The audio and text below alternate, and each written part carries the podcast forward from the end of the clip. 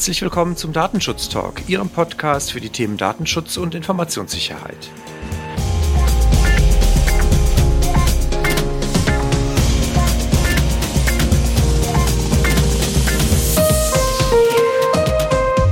Mein Name ist Heiko Gossen und wir starten heute mit einer neuen Themenfolge und wir sind heute tatsächlich zahlreicher, als Sie das sonst von unseren Themenfolgen kennen. Wir haben tatsächlich eine kleine Talkrunde, die sich aus verschiedensten beschäftigten Mitarbeitenden der Migosense zusammensetzt und ich darf eine kurze Vorstellung vornehmen. Heute mit dabei ist die Dame, also natürlich zuerst genannt, Natalia Wosniak, die Sie schon aus unserer Folge, Themenfolge zu den Auskunftsrechten kennen. Hallo Natalia. Hallo Heiko. Dann mit dabei der liebe Ottfried Büttner, ein Kollege, den Sie auch schon kennen, wenn Sie sich die Folge zu Thema Videoüberwachung angehört haben. Der mittlerweile Wiederbeschäftigte der Migosense ist seit 1.1. diesen Jahres. Hallo Ottfried. Ja, Tag Chef. Hallo Heiko. Hallo in die Runde.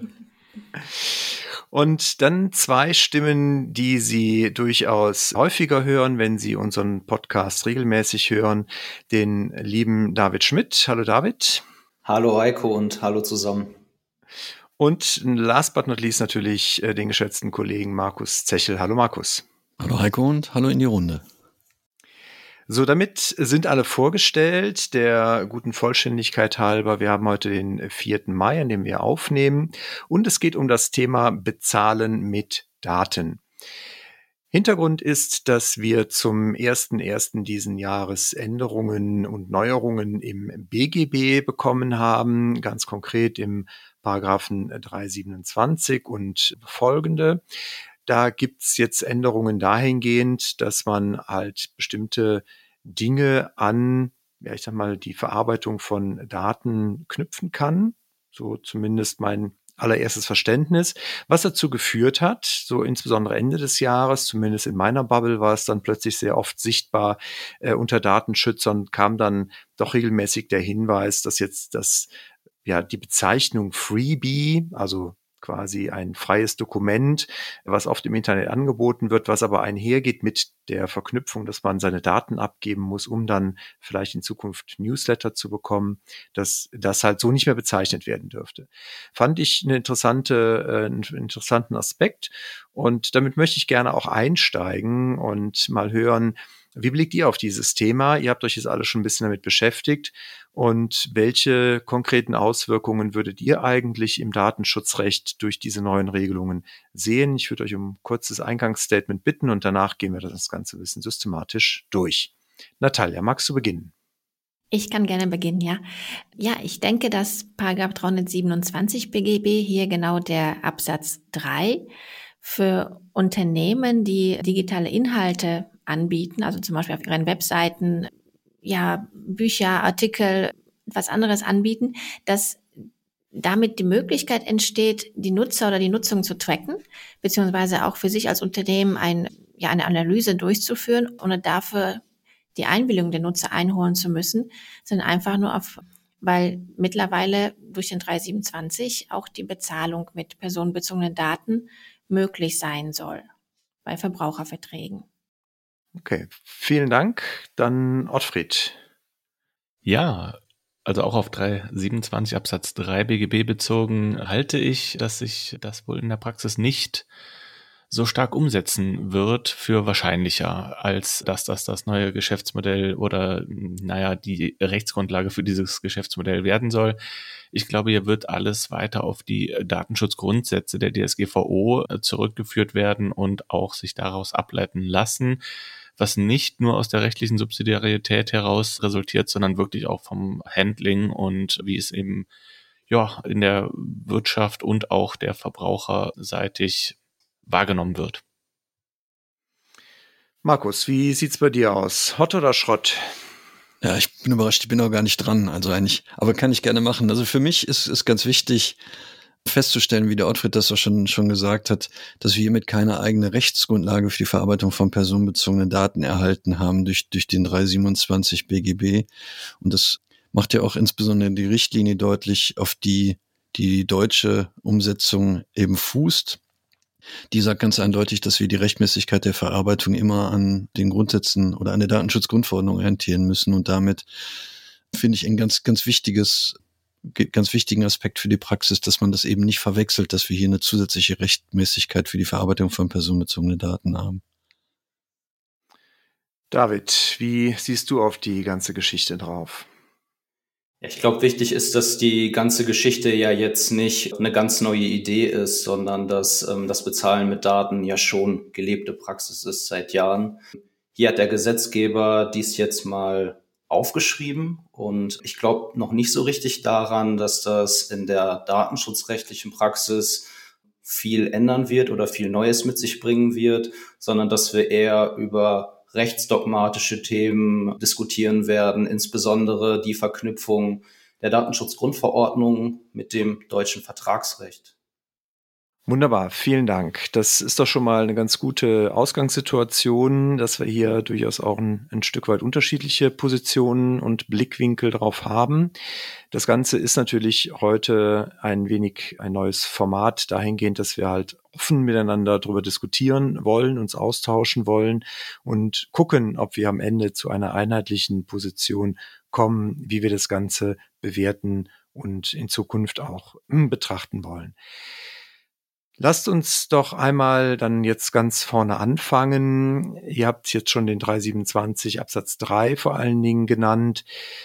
Wer kann denn vielleicht einmal unsere Zuhörenden nochmal kurz abholen und einmal einsortieren, wann sind wir hier überhaupt im Anwendungsbereich von diesen Artikeln drin? Wann müssen wir überhaupt da reingucken, um zu schauen, ob hier bestimmte Dinge zu berücksichtigen sind?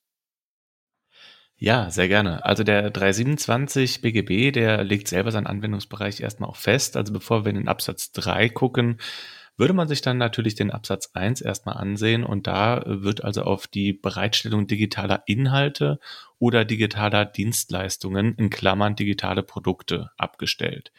Man kann also hier eine Legaldefinition von digitalen Produkten in dem Sinne erkennen, dass man zumindest auf digitale Inhalte oder Dienstleistungen gemeinsam hier abstellt. Also es kann ein Service sein, es kann aber auch einfach nur ein Content, ein Buch, ein etwas einmalig zu erwerbendes digitaler Art sein.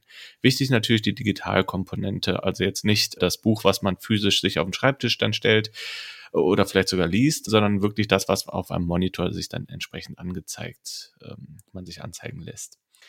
Wichtig ist an der Stelle aber auch, dass also hier das ähm, im Verbraucherkontext nur steht. Also ähm, ja, im Datenschutzkontext stellen wir immer auf natürliche Personen ab. Im Zivilrecht äh, wird meistens zwischen Unternehmer und Verbraucher unterschieden und also auch im Werberecht, wenn wir ins UWG schauen.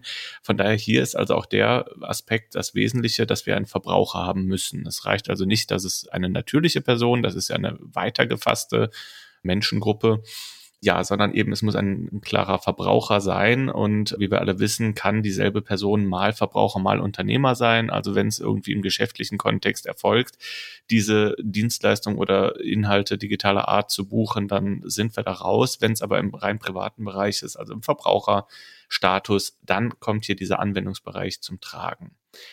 Wie ich gesagt habe, es geht um die digitalen Produkte, aber eben auch darum, dass hier von dem Verbraucher auch über einen Preis gesprochen werden muss, also die Zahlung eines Preises.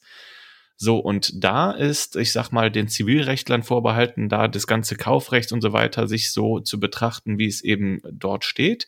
Aber das Witzige für uns Datenschützer ist jetzt eben, dass im Absatz 3 auf einmal steht, dieser Preis, der kann auch darin liegen, dass ich personenbezogene Daten bereitstelle oder mich nur verpflichte, diese Daten bereitzustellen.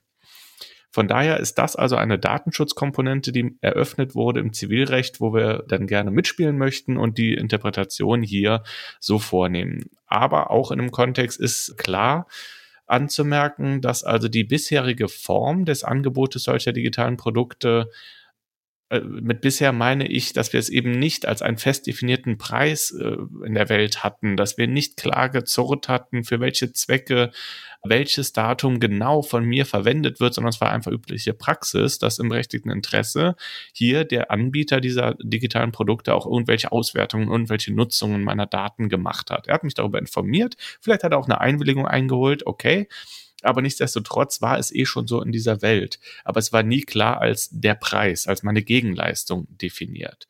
Und von daher, ich will jetzt noch nicht zu sehr in die Interpretation alles einsteigen, aber erstmal als Aufriss, wovon sprechen wir hier eigentlich? Das ist also der Anwendungsbereich des 327.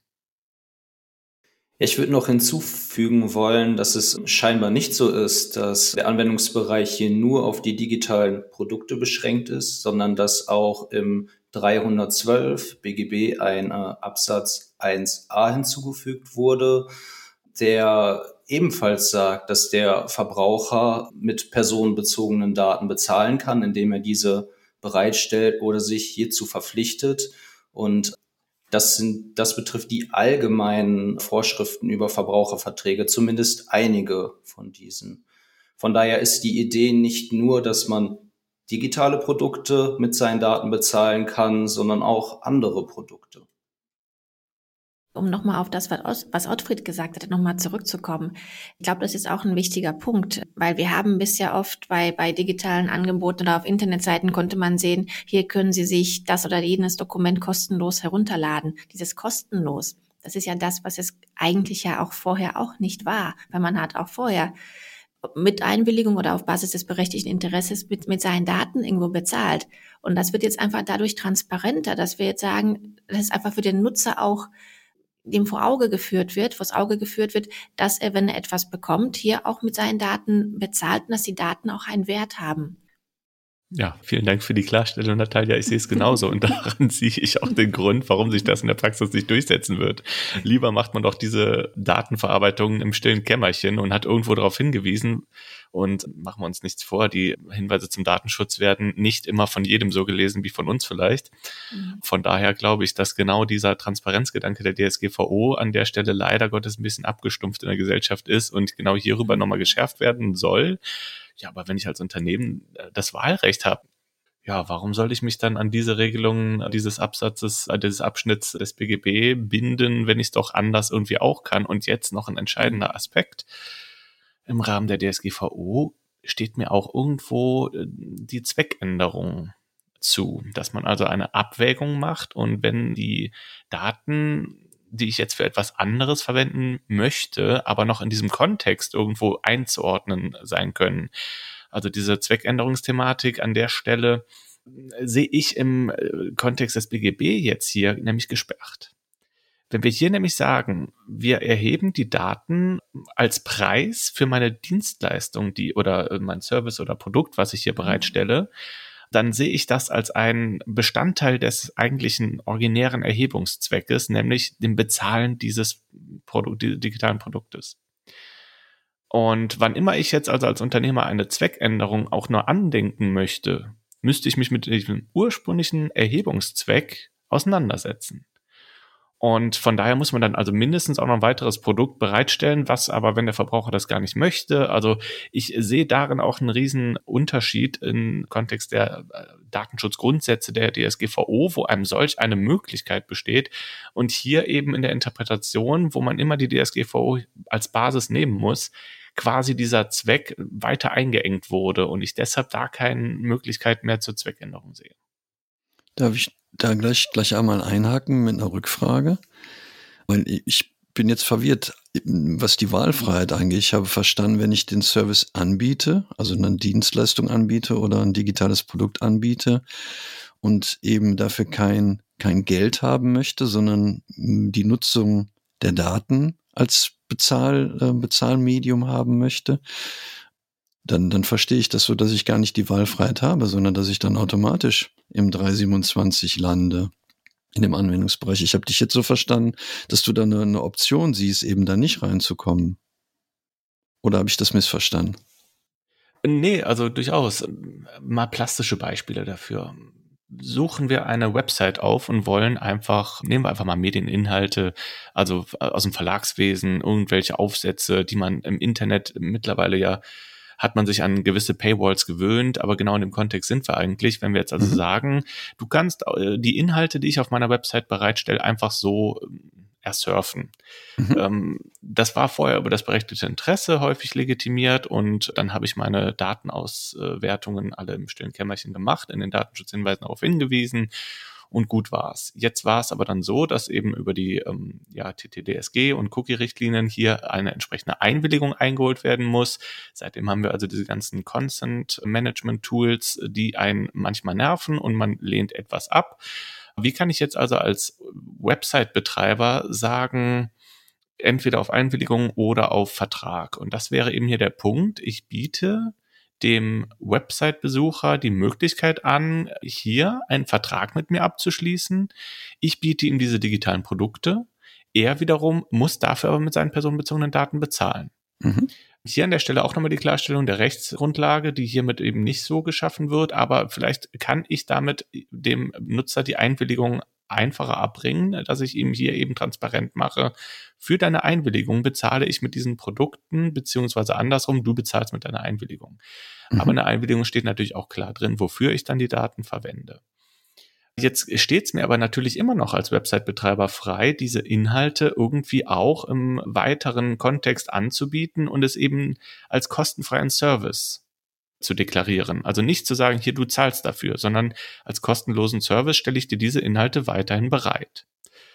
So, und da kommt dann eben die Frage, inwieweit ich daraus noch weitere Verarbeitungsmöglichkeiten ableiten kann, datenschutzrechtlicher Art. Darf ich überhaupt noch etwas erheben? Also zumindest mal die anonymisierte IP-Adresse oder sonst was entsprechend einfach nur zu gucken, wie viele Zugriffe haben jetzt erfolgt, dürfte weiterhin möglich sein, ohne hierauf abzustellen. Ich glaube aber, es ist noch ein bisschen offen, welche Anwendungsbereiche es so weiter noch gibt, wo man also sagen kann, okay, das ist jetzt so ein klassischer Fall, wo man genau diese Unterscheidung machen kann. Entweder ich stütze mich auf diese BGB-Abschnitte hier oder aber ich gehe einfach nur über legitimes Interesse oder ähnliches. Das heißt, du sagst, also wir haben ja im, im 327 Absatz 1 drinstehen, dass ja die Voraussetzungen für dieses Unterkapitel sind, dass die Bereitstellung digitaler Inhalte oder digitaler Dienstleistungen geht, die von einem Unternehmer gegen Zahlung eines Preises zum Gegenstand haben. Jetzt sagst du, es muss also nicht alternativ sein. Ich muss also nicht sozusagen wählen können zwischen entweder ich zahle Geld oder ich zahle mit meinen Daten, sondern du sagst, ich kann im Prinzip auch hingehen und direkt nur in Anführungszeichen überhaupt diese Daten Bezahlung sozusagen annehmen und gar nicht eine Alternative anbieten, das gegen Geld zu lösen, richtig? Aber das mag erstmal ein bisschen absurd klingen. Mal als Gegenbeispiel, wenn ich einen Kaufvertrag abschließe und eigentlich, oder andersrum, äh, ist immer besser der Dienstleistungs- und der Werkvertrag im Vergleich. Beim Werkvertrag schulde ich etwas Konkretes als Ergebnis. Im Dienstleistungsvertrag schulde ich nur nach bester Art und Güte etwas abzuliefern als Dienstleistung. Wenn ich jetzt also eine solche Erfolgsvereinbarung hier hineinschreibe, dann ist es ein Werkvertrag, egal was ich drüber schreibe. Also man kann das Baby nennen, wie man möchte, man kommt aus dieser rechtlichen Bewertung nicht heraus. Und genau diese Frage stelle ich mich hier, äh, stelle ich mir hier. Äh, kann man hier wirklich dieses Wahlrecht, wie ich es äh, aktuell noch vertrete, auch bei mir muss ja erstmal Zeit und Erfahrung reifen, was diese neuen Abschnitt des BGB betrifft, aber nach aktueller Auffassung sehe ich es so, dass man durch die Ausgestaltung hier in unterschiedliche Ausprägungen kommen kann. Und es eben nicht per se so ist, nur weil ich ein digitales Produkt anbiete und personenbezogene Daten dafür verarbeite, ist es zwingend in diesem Abschnitt hier, in diesem Anwendungsbereich gelandet, sondern eben ich darf es selber noch gestalten, wenn ich es als Preis deklariere, du zahlst mit deinen Daten und ich mache Folgendes damit, dann bin ich in diesem Anwendungsbereich, während wenn ich einfach nur in den Datenschutzhinweisen darauf hinweise, was alles daraus resultiert, dann ist es eben nicht in diesem Anwendungsbereich. Vielleicht nochmal, um das auf das Thema Wahlrecht zurückzukommen, weil ich glaube, es ist ein wichtiger Punkt oder auch um das Ganze nochmal den 327er nochmal in den Gesamtzusammenhang einzu, einzurücken. Der 327er vom Anbindungsbereich, wenn wir jetzt da drin sind, heißt das ja nur, dass zivilrechtlich auch die weiteren Vorschriften 327a bis 327s für diese Art von Verträgen gelten. Das heißt, es äh, gibt äh, Produktmangelrechte, es gibt Verjährung, es gibt äh, Nacherfüllungsrechte, also Minderungsrechte. Das besagte 327 fortfolgende ja eigentlich nur, dass wir, wenn wir einen Verbrauchervertrag über digitale Produkte haben, dass einfach auch die, ich sag mal, die normalen Mängelrechte auch gelten, wie auch für normale Sachen, die man irgendwo einkaufen würde. Das Thema Datenschutz ist eigentlich so ein ähm, Nebenaspekt, der hier zugleich eröffnet wird. Und ich denke, wenn wir jetzt ein digitales Produkt haben, was gegen Zahlung angeboten wird, dann steht in 327 Absatz 1 ganz klar drin, dass dann die Vorschriften dieses Untertitels auf Verbraucher, auf diese Art von Verbraucherverträgen anzuwenden sind. Das heißt, da hätten wir kein, kein Wahlrecht. Mit diesen Vorschriften ist dann aber auch nur gemeint, dass die ganzen 327 fortfolgende anzuwenden sind. Und der 327 Absatz 3, der bietet zugleich die Möglichkeit, die Bezahlung des Preises, die ja Voraussetzung ist, dass ich überhaupt die ganzen Mängelrechte und so weiter ähm, geltend machen kann als Verbraucher, dass die Bezahlung de des Preises auch in der, ja, in der Bereitstellung von personenbezogenen Daten stattfinden kann. Ansonsten mehr, mehr bietet uns der 327 ja nicht. Außer dieser Klarstellung, dass es vielleicht eine Klarstellung im Zusammenhang mit dem Kopplungsverbot, dass wir auch mit Daten bezahlen können. Von daher, ich sehe, wenn wir, ich, ich sehe einfach, wenn wir ein digitales Produkt haben, was wir gegen Bezahlung anbieten, dann sind wir in dem 327 fortfolgende mit drin. Bei, und damit quasi in Verbraucherverträgen, wenn ein Verbraucher am anderen Ende sitzt. Da sehe ich kein Wahlrecht wenn wir ein digitales Produkt anbieten und das kostenfrei bereitstellen, weil wir sagen, wir wollen, wir möchten keinen Preis dafür haben, wir bieten es einfach an, dann haben wir natürlich immer noch die Möglichkeit, die Daten über eine Einbildung einzuholen und äh, nehmen da, dafür dann auch, ja, ich sag mal, in, in Kauf als Unternehmen, dass die Einbildung eben von einigen Nutzern nicht erteilt wird und wir damit auch nicht auswerten können und, und, und äh, vielleicht auf weitere Produkte von uns werben können. Das, die Möglichkeit besteht ja weiterhin. Ich würde Ihnen Natalia beipflichten. Ich verstehe das Ganze auch, den Absatz 3 eher als eine Klarstellung, dass ich eben auch mit personenbezogenen Daten bezahlen kann. Und dann habe ich ja nun mal bezahlt und dann kann ich auch eine bestimmte Gegenleistung erwarten. Und ähm, ich kann auch Menge Gewährleistungsrechte erwarten, wenn das Produkt, das ich bekommen habe, nicht dem entspricht, was abgesprochen war oder was ich erwarten darf. Und genau das war ja vorher nicht der Fall. Die andere Seite hat meine Daten bekommen, ich habe etwas bekommen und danach gehen beide irgendwie ihre Wege und das war's. Und diese Lücke sollte hier geschlossen werden. So verstehe ich das. Ja, ich, ich würde, Ottfried, es tut mir leid, auch nochmal die andere Position einnehmen.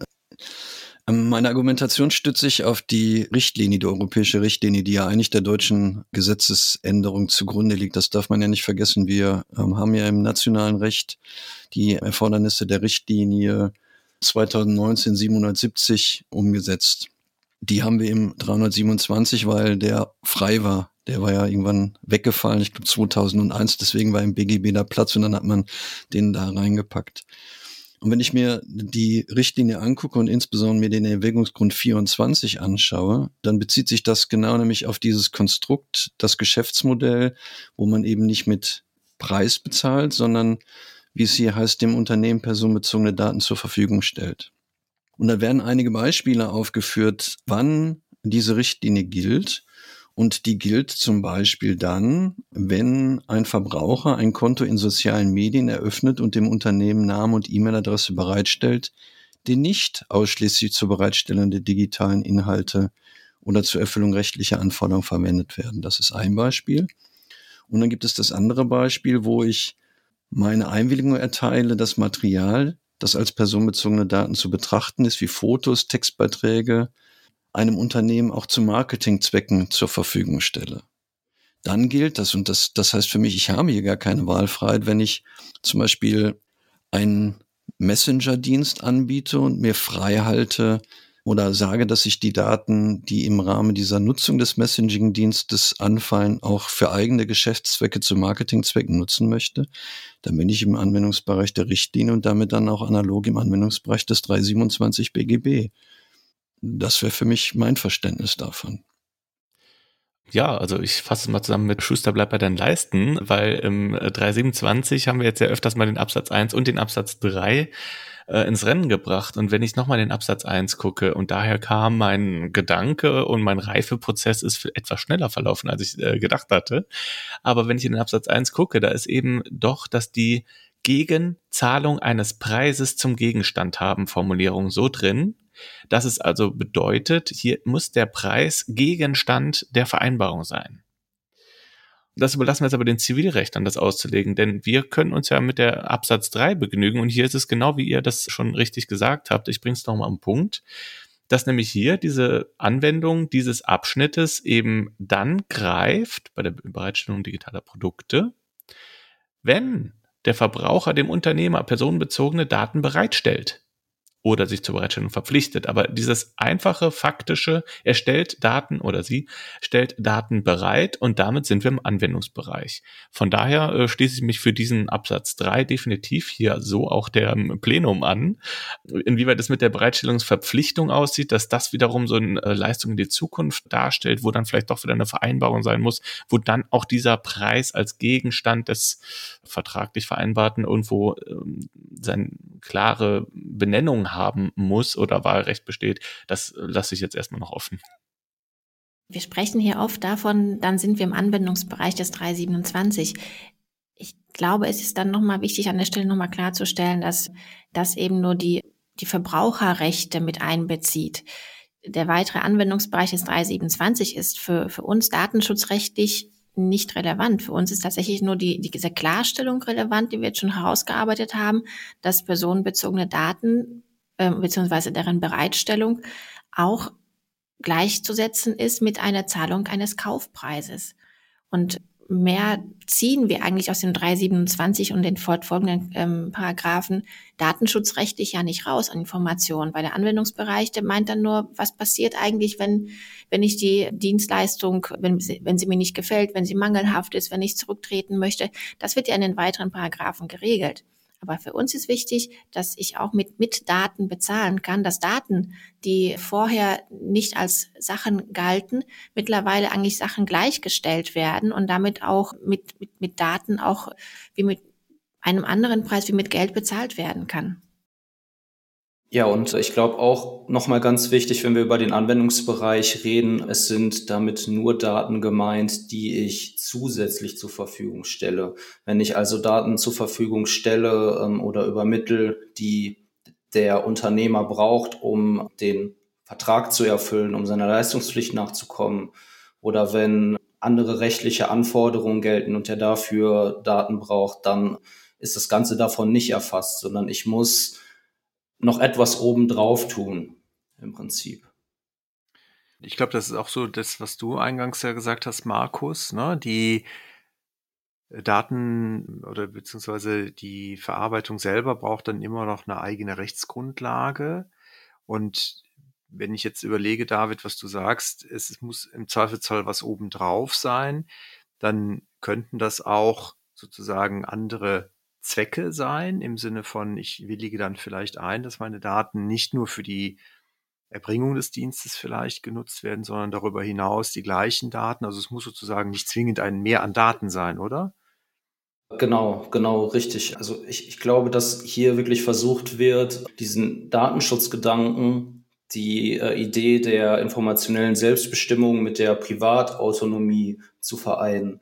Dass ich im Prinzip sagen kann, ich möchte gerne deine Leistung in Anspruch nehmen und ich bin dafür auch bereit, dir eine Einwilligung zu geben, dass du die Daten, die ich dir gegeben habe, für weitere Zwecke nutzen kannst oder dass ich dir eben Daten gebe, die ich dir sonst nicht gegeben hätte. Genau, das ähm, ist ja das, was Natalia schon gesagt hat, dass hiermit äh, nochmal klargestellt wird, dass wir nicht dieses krasse Kopplungsverbot haben, was ja normalerweise anzunehmen wäre, wenn ich Daten auch zu anderen Zwecken nutzen möchte. Ich wollte nochmal auf den Punkt, den, den du schon erwähnt hast in meinem Eingangsstatement, die Richtlinie ist da auch sehr klar. Die, die sagt in, in dem Erwägungsgrund 38, die europäische Richtlinie, dass eben die Verarbeitung hier, hiermit keine eigene Rechtsgrundlage geschaffen wird, sondern sagt, dass im Prinzip die Rechtmäßigkeit der Verarbeitung abschließend in der Datenschutzgrundverordnung geregelt ist. Das ist halt auch ganz wichtig, weil das in Ergänzung ist, was David gesagt hat. Wenn ich äh, die Daten eh brauche, um meinen Vertrag zu erfüllen, das heißt, wie im, im Artikel 6 ähm, Absatz 1 Buchstabe B sind, dann greift ähm, der 327 nicht, sondern es muss, wie gesagt, eine Leistung sein, die eigentlich einen, einen Preis hat, 8,30 Euro und ich als ähm, Unternehmen sage, ich verzichte auf die 8,30 Euro, wenn du mir einräumst, dass ich dich tracken darf. oder dass ich die Daten zu eigenen Marketingzwecken verwenden darf. Dann, dann sind wir erst in einem Anwendungsbereich im, im Prinzip drin, was die Datenschutzperspektive angeht.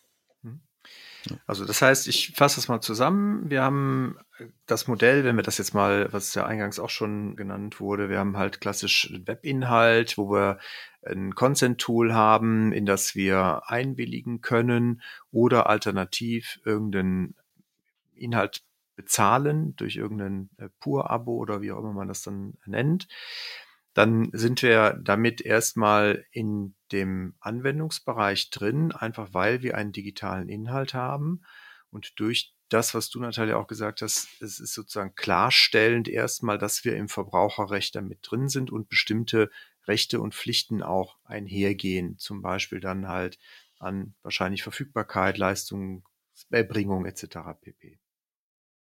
Was bedeutet das denn im Weiteren, jetzt, wenn ich einerseits davon ausgehe, Markus, wie du schon richtig gesagt hast, wir brauchen ja eine eigene Rechtsgrundlage, dann kann das ja entweder die Einwilligung sein. Seht ihr aber auch andere Möglichkeiten? Also bleibt zum Beispiel auch noch nach wie vor die Möglichkeit zu sagen, das, was ich da mache, kann ich zum Beispiel auf basiert von berechtigtem Interesse machen. Und gerade mit Blick auf jetzt auch das TTDSG ist das eventuell dadurch eher legitim, auch ein berechtigtes Interesse anzunehmen oder bleibe ich sozusagen schon bei den sehr klaren Anforderungen des TTDSG, wann ich ein, eine Einwilligung brauche? Ändert sich da irgendwas?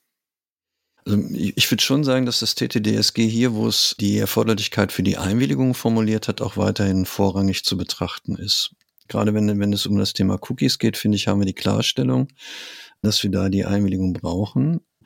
Die Einwilligung kann aber dann natürlich auch legitimieren, dass die Daten dann auch ähm, zu anderen Zwecken genutzt werden, wenn sie ausreichend in, ähm, transparent ist dass das in informierter Weise abgegeben wird, dann kann ich das natürlich in diesem Kontext auch mitmachen und sagen, okay, ich möchte die genau zu diesen Zwecken auch nutzen.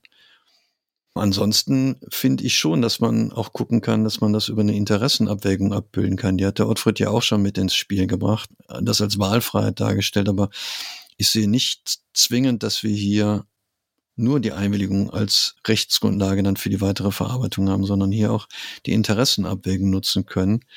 Wobei die natürlich dann auch den Anforderungen nach Artikel 13 entsprechen muss. Das heißt, die muss auch ausreichend informiert sein und die Zwecke, zu denen ich die Daten im Rahmen der Interessenabwägung verarbeiten kann, muss natürlich auch ausreichend transparent dargestellt sein. Nur nochmal ne, damit wir da auch äh, sozusagen gleiches Verständnis haben. Wenn wir keine eigene Rechtsgrundlage haben, dann heißt es aber auch, dass zum Beispiel, wenn ich sage, ich möchte jetzt deine Daten im Gegenzug für meinen digitalen Inhalt nutzen, um dich zu tracken und vielleicht um Profile zu bilden oder anderes, dann kann ich das nicht auf das Vertragsverhältnis stützen und sagen, deswegen bin ich jetzt im 6.1b beispielsweise, sondern ich müsste sozusagen das schon auf eine andere Rechtsgrundlage als das eigentliche Vertragsverhältnis stützen. Das ist meine Auffassung auch und ähm, genau ähm, so verstehe ich auch eben den, die Randnummer, die ich vorhin erwähnt habe, die 38, die damit klarstellt, dass wir dadurch nicht die eigenständige Rechtsgrundlage des Vertrages haben. Also nicht alles ist zu subsumieren dann eben über die Vertragserfüllung, sondern da muss man dann eben diese beiden Verarbeitungszwecke sauber trennen. Der, der ursprüngliche Zweck, der dann durchaus als Vertrag zu betrachten ist und damit eben die Vertragserfüllung nach, nach Artikel 6 Absatz 1 Buchstabe B wäre. Und dann darauf gesetzt die Bezahlung, die wieder eine eigene Rechtsgrundlage haben kann und muss ähm, dann eben entweder über die Einwilligung, die ausdrücklich verlangt wird, in Abhängigkeit durchaus von, von dem, was erforderlich ist, weil auch das sagt die Richtlinie, dass die äh, 2258 EG das heißt, die, die Richtlinie zum Thema, also die, die Cookie-Richtlinie eben auch nicht außer Kraft gesetzt wird dadurch, sondern noch weiterhin gilt. Und da dann klar wird, dafür müssten wir eben die Einwilligung haben. Und das ist ja auch die Klarstellung im TTDSG im Prinzip, die wir haben, die, die Richtlinie 2258 EG. Ja, ich würde auch gerne zu den Rechtsgrundlagen noch was ergänzen. Ich würde sagen, wenn du als Unternehmer mit einem Verbraucher eh einen Vertrag hast, dann ist das irgendeine Thematik, die da abläuft, okay. Aber dir besteht auch die Möglichkeit, dass du dann ich habe ja eh schon deine Daten und eh schon ein Vertragsverhältnis mit dir, wo man sonst sagen würde, dass ich dir jetzt einen Newsletter noch zuschicke im berechtigten Interesse oder sonstige Werbung zukommen lasse, wo man nicht zwingend eine Einwilligung für erfordert. Das könnte man über das berechtigte Interesse aber hier durchaus auch als Ausgestaltung eben so wählen, dass man dann dort eben doch sagt, ich, ich möchte einen weiteren Vertrag mit dir abschließen und sagt hierin eben, was man eben jetzt als weiteres Plugin in das Software-Tool, was ich eh schon digital dir bereitstelle, eine Erweiterung biete ich dir, wenn du mir dafür aber erlaubst, mit den Daten, die ich eh schon habe, auch noch dies und jenes zu tun dass man das also als Vertrag so ausgestalten kann und deshalb also sehr wohl der 6.1b auch als Rechtsgrundlage für diese Thematik hier in Frage kommt. Aber jetzt noch ein ganz äh, wichtiger Aspekt, nämlich der 327q BGB.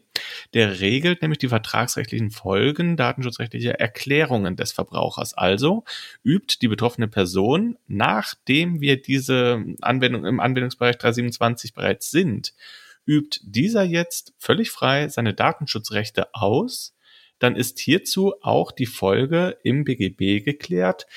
Und das ist, auch wenn es alles im Verbraucherschutzkontext steht, auch eine unternehmensschützende Norm, nämlich die Bereitstellung der einzelnen Produkte kannst du dann eben als Unternehmer auch einstellen. Im 327p steht es auch nochmal klar drin. Aber ich will den 327q Absatz 2 nochmal für der Rechtsgrundlage hier im Umkehrschluss ansetzen, nämlich einmal widerruft der Verbraucher eine von ihm erteilte datenschutzrechtliche Einwilligung. Das suggeriert ja schon mal klar, die Einwilligung ist eine legitime Rechtsgrundlage hierfür. Und dann geht's weiter. Oder widerspricht er? Und das ist natürlich wiederum dieses berechtigte Interesse, wo man das eben im Umkehrschluss als durchaus legitime, rechtmäßige oder Rechtsgrundlage für diesen 327er Kontext hier durchaus annehmen kann. Okay. Kommen wir gleich nochmal ein bisschen genauer drauf. Was bedeutet das in der, in der Folge, ne, wenn ich widerrufe oder widerspreche? Aber Natalia, du wolltest noch was ergänzen. Genau.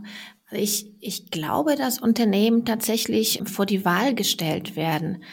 Sie haben ja die Möglichkeit, eben die Bezahlung mit, mit Daten zu etablieren, mit der Folge, dass es eben Mängelrechte gibt, die, äh, die berücksichtigt werden müssten. Dann, wenn wir dann nämlich im Anwendungsbereich zivilrechtlich des 327 wären dadurch. Für die datenschutzrechtliche Rechtsgrundlage wäre ich dann tatsächlich, würde ich in die Richtung Gottfried tendieren, weil ich könnte mir vorstellen, dass man neben 6.1f auch den 6.1b als Rechtsgrundlage heranziehen könnte, wenn nämlich in den, zum Beispiel im Rahmen von AGBs die Verwendung des ich sag mal, des Kaufpreises, nämlich der Daten, auch zum Vertragsbestandteil gemacht wird, wo dann einfach geregelt wird, wie dürfen denn die Daten, die ich als Bezahlung erhalte, verwendet werden. Die andere Alternative wäre ja immer noch für Unternehmen zu sagen, wir bleiben bei der ja, aktuellen äh, Vorgehensweise und holen immer noch freiwillig die Einwilligung der User ein. Dadurch fallen natürlich auch User weg und die Einwilligung ist auch widerrufbar. Aber man hat dann nicht die, die Mängelrechte, die man hätte, wenn man jetzt die Zahlung mit den Daten als Kaufpreis betrachten würde und damit in den 327er Anwendungsbereich zivilrechtlich kommen würde.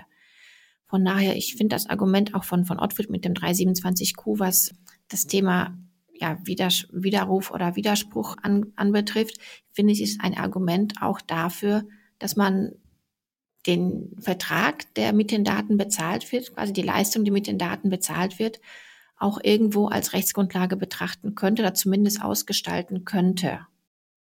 Wenn wir über die Einwilligung sprechen und über das TTDSG, dann könnte man auch auf die Idee kommen, sich nochmal die Ausnahme, die das TTDSG kennt, anzuschauen, nämlich wann keine Einwilligung des Betroffenen notwendig sein soll. Das ist nämlich der Fall, wenn der Betroffene einen Telemediendienst ausdrücklich wünscht und es eben erforderlich ist, dass äh, seine Informationen äh, von dem Anbieter hierzu gespeichert werden. Und wenn wir uns jetzt nochmal in die Idee, in die Idee hineinversetzen, dass ich eben auch eine Leistung mit meinen Daten bezahlen kann und ich einen Vertrag hierüber abschließen kann, könnte man ja darüber nachdenken, ob das nicht auch ein ausdrücklicher Wunsch ist, einen Telemediendienst in Anspruch zu nehmen. Und dann würde hier in das TTDSG auch nochmal neue Musik reinkommen. Ich will jetzt nicht sagen, dass es auf jeden Fall so ist, aber man könnte zu dieser Auslegung kommen oder müsste sich mal damit beschäftigen. Ich habe so ein bisschen Sorge, dass wir genau in die, in die Falle getappt sind, vor der ich ursprünglich gewarnt habe, nämlich in die Rille, Rille reingehüpft sind. Für mich sind es zwei Paar Schuhe. Das Beispiel, was Natalia du gebracht hast, zu sagen, wir, wir erklären die Bezahlung jetzt zum Vertragsbestandteil und äh, analog das, was du, David, gesagt hast, wir, wir interpretieren die weitere Verarbeitung der Daten auch im, im Wesentlichen als äh, erforderlich für die, für die Bereitstellung des Dienstes. Ich glaube, das ist genau das Risiko, was, was man hat, dass man die, die beiden Aspekte miteinander vermischt. Ich, ich würde versuchen, das wirklich klar zu trennen. Wir haben einmal den Service und für die Nutzung des Service brauchen wir Daten. Das ist wie, wie, wenn wir über Cookies sprechen, sind es die, die klassischen erforderlichen Cookies, die ich brauche. Warenkorb-Cookies, Spracheinstellungen und alles, was danach kommt, diese, diese Sachen wie wir machen den Service vielleicht ein bisschen netter oder gucken in, in den Kontext von Usability. Da bin ich dann schnell wieder dabei, wenn ich die Daten haben möchte, dass das eigentlich der Preis ist, den der Nutzer zu bezahlen hat. Und auch was du gesagt hast, Natalia, wenn, wenn ich sage, ähm, in den AGB versuche ich so zu tun, als sei es erforderlich, die Daten zu nutzen, um den, den Dienst zu nutzen, dann bin ich schnell wieder dabei, dass das eigentlich der Preis ist. Nur, dass ich das nicht ausdrücklich formulieren möchte. Und dann bin ich meiner Meinung nach unabhängig davon, auch in dem Anwendungsbereich mit den Konsequenzen, die das dann nachher mit sich bringt. Aber du hast den Kopf geschüttelt, Natalia. Du bist nicht ganz einverstanden damit. Ja, ich habe jetzt den Gedanken gerade wieder verloren, den ich hatte, wo ich den okay. Kopf geschüttelt habe. Aber ich, ich, ich glaube, wir müssen hier wirklich ganz trennscharf ja. unterscheiden technisch notwendig und das, was nochmal on top quasi als ja, Goodies an, an Daten nochmal erhoben wird, das Unternehmen nochmal on top irgendwie sammeln möchte. Was ich aber gemeint hatte, war tatsächlich, weil wir hatten auch über das Thema Rechtsgrundlage gesprochen. Der 327er, mhm. da sind wir uns, glaube ich, alle einig, ist nicht die Rechtsgrundlage dafür, mhm. dass wir die, die Daten, die wir erheben, verarbeiten dürfen.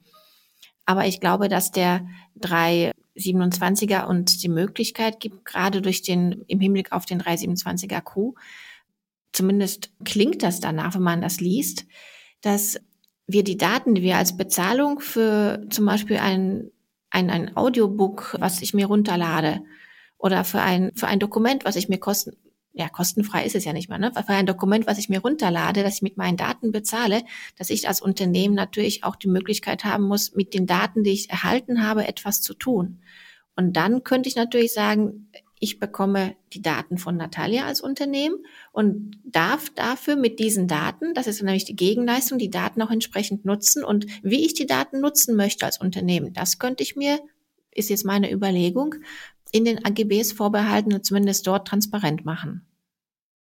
Und hätte damit für diese Nutzung der Daten als Gegenleistung den Vertrag als Rechtsgrundlage 61F, äh 61b. Und auch da könnte ich als cleverer Telemedienanbieter oder als jemand, der sich für clever hält, argumentieren, ich habe hier den Vertrag, den hast du unterschrieben und damit hast du klar gemacht, du wünschst diesen Telemediendienst. Ich muss das jetzt nicht mehr objektiv auslegen, das hast du mir abgenommen, sondern ich stelle jetzt auf deine subjektiven Wunsch ab, den hast du hier unterschrieben. Und dann wäre ich vielleicht trotz TTSG nicht mehr in der Einwilligung, sondern vielleicht wieder im 6F oder sogar im 6B. Ich möchte das gar nicht weiterspinnen, weil äh, ich bin ja grundsätzlich deiner Meinung, Markus. Diese, die neuen Regelungen sollen ja den Verbraucher und den Betroffenen weiter schützen. Aber ich sehe hier schon die Gefahr, dass äh, eben clevere Unternehmer das auch umdrehen könnten. Aber ich glaube, dass da halt auch gerade das Eis dünner wird, ne? Weil das ist ja auch das, was die Aufsichtsbehörden und die DSK an der Stelle sagen, dass ich halt schon da nicht zu weit werden darf bei den Services, die ich zum Vertragsbestandteil mache. Und dann würde ich halt an der Stelle auch tatsächlich nochmal auf den 327Q schauen wollen, weil wenn wir jetzt davon ausgehen würden, dass das so ist, also ich kann das sozusagen als als Rechtsgrundlage dann auch sehen, diese vertragliche Erfüllung und die Pflicht des Betroffenen, mir seine Daten zu geben, wie würde das mit dem 327 zusammenpassen, beziehungsweise wie würdet ihr die Konsequenzen einsortieren, die der grundsätzlich erstmal formuliert? Ich glaube, allein durch den Wortlaut des 327q Absatz 2, ich lese das mal kurz vor, widerruft der Verbraucher eine von ihm erteilte datenschutzrechtliche Einwilligung. Das heißt, da hätten wir die Einwilligung als datenschutzrechtliche Rechtsgrundlage. Oder widerspricht er einer weiteren Verarbeitung seiner personenbezogenen Daten? Beim Widerspruch wären wir eigentlich, würde das hindeuten, darauf hindeuten, dass wir den 6111, also die Interessensabwägung als Rechtsgrundlage hätten oder zugrunde legen würden für die Verarbeitung der der personenbezogenen Daten, mit denen bezahlt wurde. Und die Folge daraus ist, da sagt der 327q Absatz 2 weiter, so kann der Unternehmer einen Vertrag, den zu einer Reihe einzelner Bereitstellung digitale Produkte oder zur dauerhaften Bereitstellung eines digitalen Produktes verpflichtet, ohne Einhaltung eines, einer Kündigungspflicht kündigen und so weiter und so fort. Das bedeutet ja, dass wir, wenn wir in dem 327er Kontext sind, dass ich natürlich auch meine Einwilligung widerrufen kann oder auch äh, der weiteren Verarbeitung widersprechen kann. Mit der Folge aber auch, dass hier wieder die 327er Rechte, die Mängelrechte gelten. Und zwar nicht nur für den Verbraucher, sondern auch für den Unternehmer, dass er nämlich die weitere Leistung, was auch immer das in dem Fall ist, auch sofort kündigen kann. Zum Beispiel kann es ja sein, dass ich ein Dokument dauerhaft abrufbereit habe auf der, Internet, auf der Seite des, des Unternehmens und dass dann diese, diese Abrufmöglichkeit damit halt eben auch wegfällt. Und ich glaube, dass das eben auf den 6.1f und 6.1a als Rechtsgrundlage datenschutzrechtlich hindeutet. Ich überlege auch gerade ganz laut, dadurch, dass wir jetzt den 6.1b, da ist quasi ein Vertrag als Rechtsgrundlage nicht hier irgendwo wiederfinden, ob das damit ausscheidet oder ob die Überlegungen von vorhin trotzdem Bestand haben. Um da nochmal ganz kurz einzuhaken, aber du würdest sagen, es geht letztendlich um die dauerhafte Bereitstellung oder eventuell zukünftige Bereitstellung. Ich muss jetzt nicht um mal bei dem Beispiel zu bleiben, was ich eingangs gesagt habe, ich habe irgendein Dokument, ein E-Book zum Beispiel, mir herunterladen dürfen, nachdem ich halt meine Daten bereitgestellt habe. Das muss ich also nicht zurückgeben oder löschen, wenn ich jetzt den Widerruf oder Widerspruch ausübe. Richtig? Da wäre für mich die Frage der praktischen Umsetzung an erster Stelle relevant. Wie möchte ich, wie will ich als Unternehmer sicherstellen oder wie, wie kann ich es bewirken, dass ein User, der sich etwas runtergeladen hatte, das wieder zurückgibt oder auf seinem Rechner löscht. Das kann ich als Unternehmer eigentlich kaum machen. Also technisch glaube ich, ist es kaum umsetzbar. Daher würde da ich einfach müssten wir nochmal jemanden fragen, der sich mit digitalen mhm. Rechtemanagement gut auskennt, mhm. aber das machen wir dann an anderer Stelle. Vielleicht ich glaube, ich kurzer Hinweis dazu, der 327Q Absatz 2, der stellt ja eher auf so ein Dauerschuldverhältnis ab. Also nicht dieses einmal erworbene ähm, Buch, was ich mir runtergeladen habe, sondern eben eine Reihe einzelner Bereitstellungen oder zur dauerhaften Bereitstellung eines Produktes. Von daher, dieser äh, Abschnitt ist wirklich eher auf Dauer oder mhm. ja, ist es ein Dauerschuldverhältnis, wenn ich mehrere, also jetzt nicht die zeitliche Komponente drin habe, aber auf jeden Fall auf ein Serien- und Dauerschuldverhältnis. Wollte ich tatsächlich auch sagen, hier lohnt sich auch ein Blick nochmal in die Gesetzesbegründung. Da steht das ganz eindeutig drin. Ich wollte mal eine Frage in die Runde werfen, wegen der Einwilligung. Grundsätzlich ist ja der Widerruf einer Einwilligung, darf zu keinen rechtlichen Nachteilen führen. Haben wir hier jetzt einen europarechtswidrigen gesetzlichen Benachteiligungsaspekt hier drin, dass also der Unternehmer zur Kündigung berechtigt ist, wenn der Verbraucher seine Einwilligung widerruft. Ist das vielleicht eine europarechtswidrige, also der DSGVO nicht konforme nationale Regelung? Also ich glaube, wir müssen uns nochmal den zweiten Halbsatz auch von dem Absatz 2 anschauen, denn es ist ja nicht so, dass der Unternehmer direkt uneingeschränkt und immer den Vertrag widerrufen kann, oder auflösen kann, sondern nur, wenn ihm unter Berücksichtigung des weiterhin zulässigen Umfangs der Datenverarbeitung und unter Abwägung der beidseitigen Interessen die Fortsetzung des Vertragsverhältnisses bis zum vereinbarten Vertragsende oder bis zum Ablauf einer gesetzlichen oder vertraglichen Kündigungsfrist nicht zugemutet werden kann. Langer Satz, aber das bedeutet im Prinzip, dass der Unternehmer ja darlegen muss, wieso er jetzt diesen Vertrag auflösen muss, wieso es für ihn nicht mehr tragbar ist, das Vertragsverhältnis aufrechtzuerhalten. Ich würde aber auch nochmal nachfragen wollen, Ottfried, äh, dass es keine Benachteiligung durch den Widerruf einer Einwilligung geben darf, würde ich so absolut, zumindest aus der DSGVO heraus, nicht, nicht unbedingt lesen. wo würdest du das drauf stützen? Äh, doch, auf die DSGVO. Kleinen Moment, ich blätter nochmal. Vielleicht würde ich an der Stelle einfach schon mal einspringen, auch nochmal auf die Frage von Ottfried, während er blättert. Ich, also jetzt unabhängig davon, ob jetzt die Benachteiligung in der DSGVO steht oder nicht, aber ich glaube, es wäre auch keine Benachteiligung, wenn der Unternehmer das Kündigungsrecht hier geltend macht, weil die Bezahlung wurde erbracht und wenn dann die Bezahlung oder also die Leistung, die, die, die Bereitstellung der personenbezogenen Daten, wenn entweder die Einwilligung widerrufen wird oder der weiteren Verarbeitung widersprochen wird, dann ziehe ich ja damit irgendwo auch einen Teil der Bezahlung wieder zurück. Und dann ist es ja eigentlich nur konsequent, dass dann der Unternehmer auch einen Teil seiner Leistung, die er vielleicht noch zu erbringen hat, weil wir ja noch äh, Leistungen ausstehen haben, dass er diese dann eben auch zurückzieht und diese dann nicht mehr leisten muss. Deswegen würde ich jetzt hier keine Benachteiligung sehen, unabhängig davon, ob diese erforderlich ist oder beziehungsweise in der DSGV vorgesehen ist oder nicht. Ja, ich, ich würde da das unterstützen, weil wenn ich die Idee des Preises und der Daten gleichsetze, wenn ich ein Abo habe und mich jetzt entschließe, im nächsten Monat mein, mein Abo nicht weiter zu bezahlen, dann hat mein Vertragspartner, finde ich, durchaus auch das Recht, die Leistung einzustellen. Das würde ich analog sehen, wenn ich mich bereit erklärt habe, dass man mich tracken darf und ich sage, ab, ab nächsten Monat würde ich das gerne nicht mehr, dass du mich trackst oder ab morgen, dann finde ich durchaus berechtigt, dass der Unternehmer dann auch das Recht haben sollte, wie eben gerade im, im Kontext des Dauerschuldverhältnisses eben die Leistung nicht mehr zur Verfügung zu stellen. Da sehe ich auch ehrlich gesagt keine Benachteiligung der betroffenen Person. Unabhängig davon, ob es die in der DSGVO gibt oder nicht. Wenn wir jetzt hier beim, ja, du hast jetzt Tracken erwähnt, Markus, stell dir das sogar noch ein bisschen greifbarer vor. Es ist vielleicht ein ähm, E-Book, was jede Woche ein neues Kapitel von einem E-Book veröffentlicht wird. Das heißt, wenn ich jetzt nächste Woche ähm, widerrufe oder widerspreche, dann ist es ja eigentlich noch nachvollziehbar, dass ich dann die, das nächste Kapitel des E-Books auch nicht mehr aufmachen oder lesen oder mir downloaden soll. Ansonsten würde ich ja weiter Leistung empfangen, obwohl ich die Gegenleistung nicht mehr bereit bin zu erbringen. Ja, gutes Beispiel. Ja, der Fortsetzungsroman. Ich wusste ja. gar nicht, dass es den noch gibt als E-Book.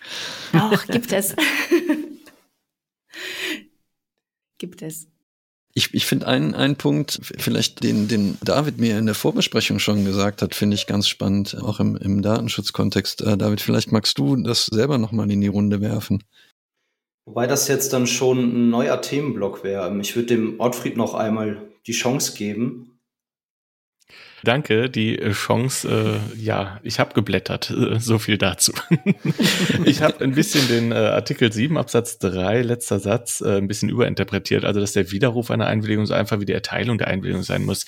Irgendwie hat sich dabei mir irgendwie auch, man darf auch keine rechtlichen Nachteile daraus erleiden, vielleicht war es auch im Artikel 8, den ich jetzt nicht mehr genauer gelesen habe, dass das da mit dem minderjährigen Schutz auch noch in Kontext steht. Irgendwoher hatte ich es ähm, als äh, gefährliches Halbwissen, was ich hiermit mhm. offiziell zu entschuldigen bitte und das Gegenteil behaupte.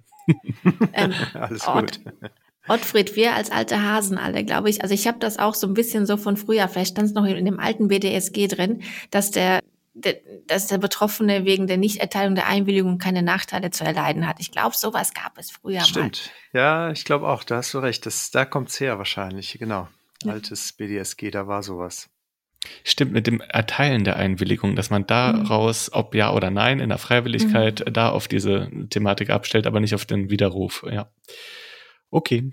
Vielleicht kommt die Idee auch so ein bisschen aus dem Beschäftigungsverhältnis. Also wenn ich eine, mhm. eine Einwilligung widerrufe, dann ähm, darf ich deswegen ja nicht rausgeworfen werden. So.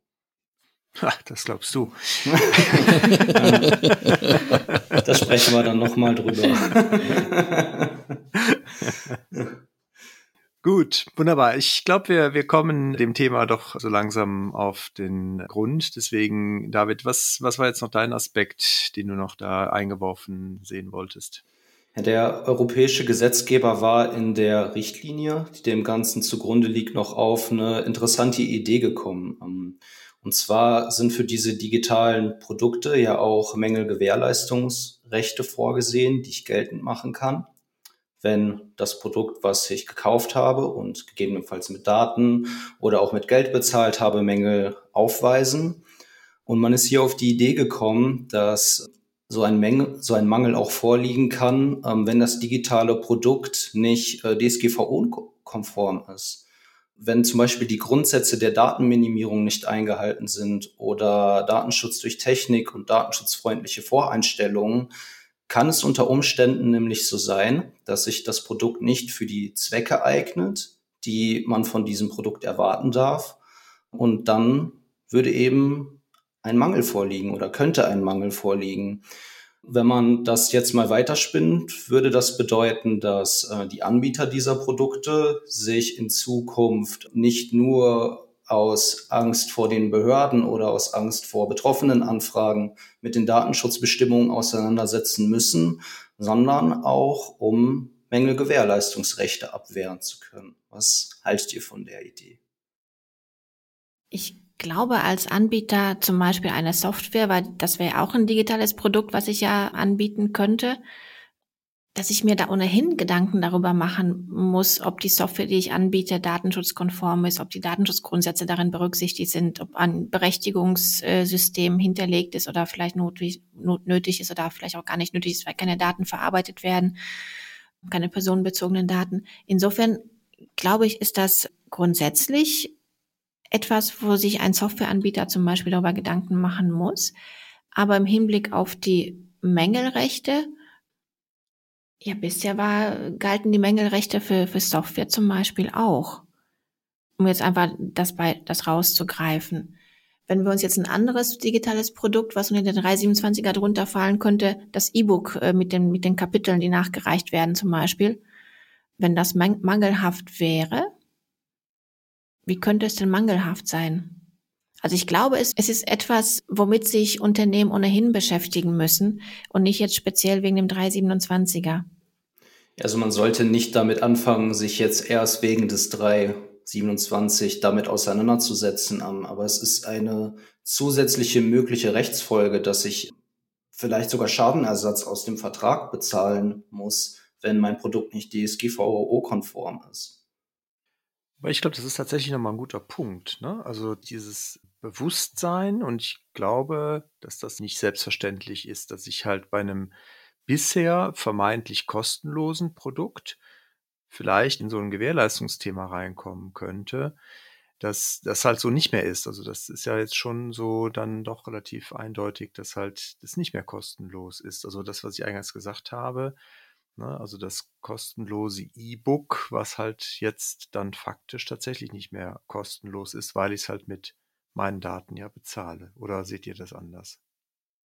Ich sehe es auch so und ich spinne es mal noch eine Stufe weiter. Wenn ich jetzt nochmal an diese digitalen Inhalte vom Verlagswesen, presserechtlicher Art und so weiter ähm, nachdenke, Angenommen, jetzt hat der Journalist einen Recherchefehler betrieben, also er deklariert es auch nicht als seine Meinung oder Einschätzung, sondern als Fakt. Und dieser Fakt ist falsch dann habe ich tatsächlich als Leser entsprechende Gewährleistungssachmangel und ähnliche Rechte, die ich daraus ableiten könnte. Und wie David es schon betont hat, finde ich äh, tatsächlich auch dieser Absatz hier, der regelt vor allem eben die Rechte, die ich als Verbraucher dann gegen diesen Unternehmer habe und eben nicht über eine Aufsichtsbehörde oder sonstigen den Weg gehen muss, sondern hier unmittelbar eigene Ansprüche daraus ableiten kann. Richtig, aber das ist eigentlich jetzt nicht so in erster Linie eine datenschutzrechtliche Frage, sondern eine Frage der Mängelrechte, die sich aus dem 327er ergeben, weil digitale Produkte jetzt auch in den Bereich der Verbraucherverträge reinfallen, unter bestimmten Voraussetzungen. Die Frage ist dann nur, wie weit geht dann der Mangel? Ja, und das ist, das ist eine ganz spannende Frage, weil der Erwägungsgrund 48 hat äh, nämlich Beispiele auch da drin. Und äh, ein, ein Beispiel finde ich total interessant wenn äh, der Anbieter eine Anwendung für den Einkauf im Internet es durch, durch Fehler in der Software ermöglicht, dass man als Verbraucher Kreditkarteninformationen abgegriffen werden, dann wäre das jetzt tatsächlich ein Fall, der, der da in den Kontext mit reingehört. Und das finde ich schon ganz spannend. Also man hätte dann auch als Verbraucher die Möglichkeit, hier auch tatsächlich Abhilfe zu schaffen und Maßnahmen zur Abhilfe dann auch ents entsprechend gegenüber dem, dem ähm, Unternehmen geltend machen können. Das finde ich schon, glaube ich, eine Erweiterung der, der klassischen Mängel, weil da, das wäre jetzt nie, nicht typischerweise ein Mangel, den man, den man annehmen würde. Du, du siehst es anders, du würdest es schon als, als Mangel des Dienstes sehen. Okay, gut. Ich finde die, die Klarstellung finde ich aber nochmal wichtig. Hm, ja. Sehr gut. So, ich glaube, wir kommen an einen Punkt, wo wir uns nochmal vielleicht eine kurze äh, Zusammenfassung gönnen sollten. Wir haben also grundsätzlich festgestellt, wir haben mit dem 327 BGB erstmal keine neuen Rechtsgrundlagen für die Verarbeitung personenbezogener Daten, sondern in Anführungszeichen nur eine Klarstellung erstmal, dass wir im Verbraucherschutz drin sind, wenn ich halt digitale Produkte erwerbe. Und das gilt halt auch dann, wenn ich diese mit meinen Daten bezahle. Das kann zum Beispiel das E-Book sein, was ich äh, mir herunterladen darf gegen Abgabe meiner E-Mail-Adresse und der Einwilligung, vielleicht Newsletter zu bekommen.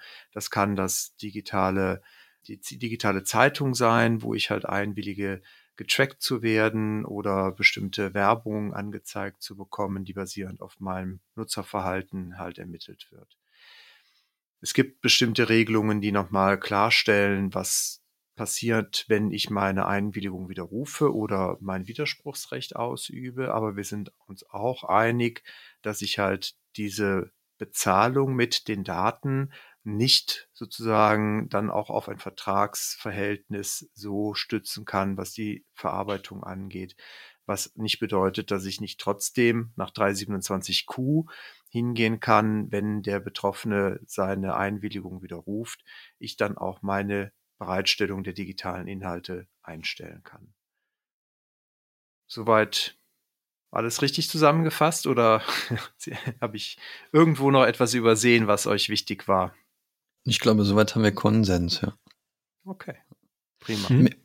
Ja, mir ist gerade eine Idee gekommen, ähm, ob nicht auch, man kennt das ja, wenn man irgendwelche White Papers haben möchte oder irgendwelche Dokumente, die einem zum Download angeboten werden und man soll sich registrieren und dann gibt's noch den Haken, dass man zukünftig Newsletter haben möchte, ob wir dann nicht auch äh, tatsächlich äh, schon in dem Fall wären, dass wir hier auch uns mit den Aspekten, die äh, 327 fortfolgend formulieren, uns auseinandersetzen müssten. Wür würdet ihr davon ausgehen, dass man das so weit fassen kann?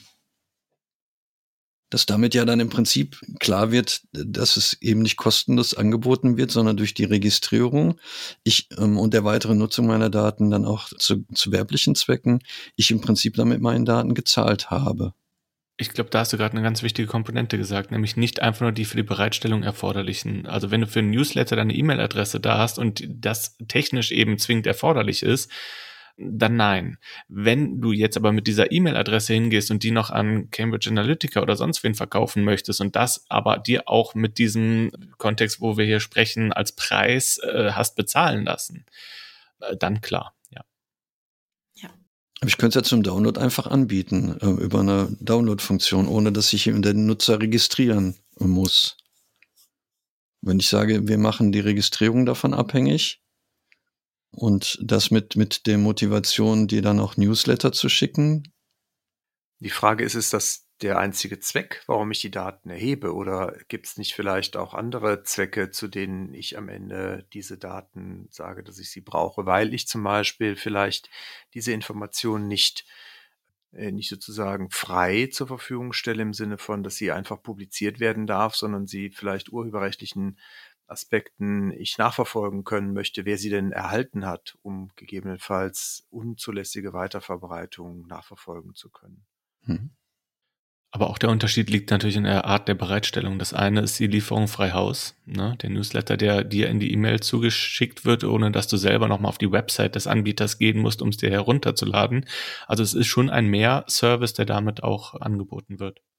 Ich, ich, ich mache das regelmäßig, wenn ich irgendwelche interessanten Studien finde oder so, dann äh, möchte ich die gerne im Original haben und dann gehe ich auf die Internetseite des, des Anbieters, der so eine Studie hat, ein White Paper hat zu bestimmten Themen. Und das ist häufig damit verbunden, dass man sich registrieren muss. Und natürlich gibt, gibt es in, im, im besten Fall die Argumentation, die Heiko angeführt hat. Wir wollen nur sicherstellen, dass die nicht jeder hat. Aber in, in ganz vielen Fällen gibt es dann noch die Möglichkeit oder die, die Idee, dass man sich auch noch für Newsletter registrieren können muss, soll. Ähm, ja, aber da ist doch wahrscheinlich dann tatsächlich die Frage, ne? Ist das sozusagen ja. das Voraussetzung, dass ich es bekomme, dass ich einwillige, dann würde ich sagen, mhm. sind wir drin. Mhm. Wenn ich nicht einwilligen muss, sondern es mir einfach nur angeboten wird, wären wir im Zweifelsfall da nicht automatisch drin. Ich glaube, das ist tatsächlich der, der eine Punkt, den wir haben. Biete ich jetzt den, das Dokument an und kann dabei sagen, ich registriere mich und macht ja keinen Haken dran, sondern kann das downloaden, ohne jetzt Newsletter beziehen zu müssen, ist jetzt was anderes, als wenn ich das beides gleichzeitig muss, weil in dem einen Fall ist es quasi das Freiwillige, die Einwilligung, also quasi keine Bereitstellung gegen Entgelt, sondern es kann auch eine Bereitstellung sein ohne Entgelt. Und damit bin ich eigentlich aus dem 327er raus, mit den ganzen Mängelrechten, die dem folgen. Oder sage ich, wenn du das downloaden möchtest, das Dokument, dann musst du dich registrieren und dann bekommst du auch Newsletter von uns. Und dann nutzen wir die Daten auch für Werbung. Ansonsten geht das nicht. Gut, ich würde sagen, wir kommen so langsam zum Ende und würde an der Stelle natürlich das nochmal aufgreifen. Und ich glaube, das ist auch die Essenz. Ne? Wenn wir gucken, dass wir die Datenverarbeitung als solches in einem Kontext haben, der bestimmte Notwendigkeiten und auf anderen Seite letztendlich auch mit der Abgabe von Daten vielleicht als Voraussetzung für die Erbringung verbunden ist, dass es auf jeden Fall gut ist, wenn ich das versuche, ein wenig zu zerlegen in seine Einzelkomponenten und mir für diese einzelnen Unterverarbeitungstätigkeiten dann auch festlege, welche Rechtsgrundlage habe ich für welche Datenverarbeitung und was ist im Prinzip der, der Han, der, der, äh, der, der sozusagen der Teil, wo ich die Daten wirklich dann auch verlange, um bestimmte Leistungen zu erbringen. Damit würde ich äh, mich bei euch ganz herzlich bedanken. Und Danke natürlich, und natürlich allen, die sich mit dem Thema vielleicht auch schon beschäftigt haben oder die vielleicht Experten im Verbraucherrecht sind äh, und vielleicht auch noch einen anderen Blick auf dieses Thema haben. Andere Meinungen sind gerne willkommen. Wir haben das heute, wie gesagt, ein wenig genutzt, um uns halt auch selber dazu nochmal ein gemeinsames Bild zu schaffen. Deswegen sind Sie natürlich alle ganz herzlich eingeladen, diese Folge auch zu kommentieren. Sie finden in den Show Notes den Link zur Webseitenfolge, zur Folgenseite und können dort gerne Kommentare hinterlassen. Sie können sich auch gerne direkt bei uns melden, wenn Sie gerne mal auch mit diesem Thema oder mit einem anderen Thema mit uns hier gemeinsam diskutieren wollen melden Sie sich gerne per E-Mail bei mir an datenschutztalk.migosense.de oder über die Social Media Kanäle. Sie erreichen uns unter Twitter, da sind wir unter ds-talk zu finden oder bei Instagram finden Sie uns unter datenschutztalk-podcast. So, in diesem Sinne hoffen wir, dass Sie auch was mitnehmen konnten aus dieser Episode und wir freuen uns, Sie dann bald wieder begrüßen zu dürfen. Spätestens am Freitag. Nicht vergessen, gibt es unsere Datenschutz-News in diesem Sinne bleiben Sie uns gewogen und auf bald.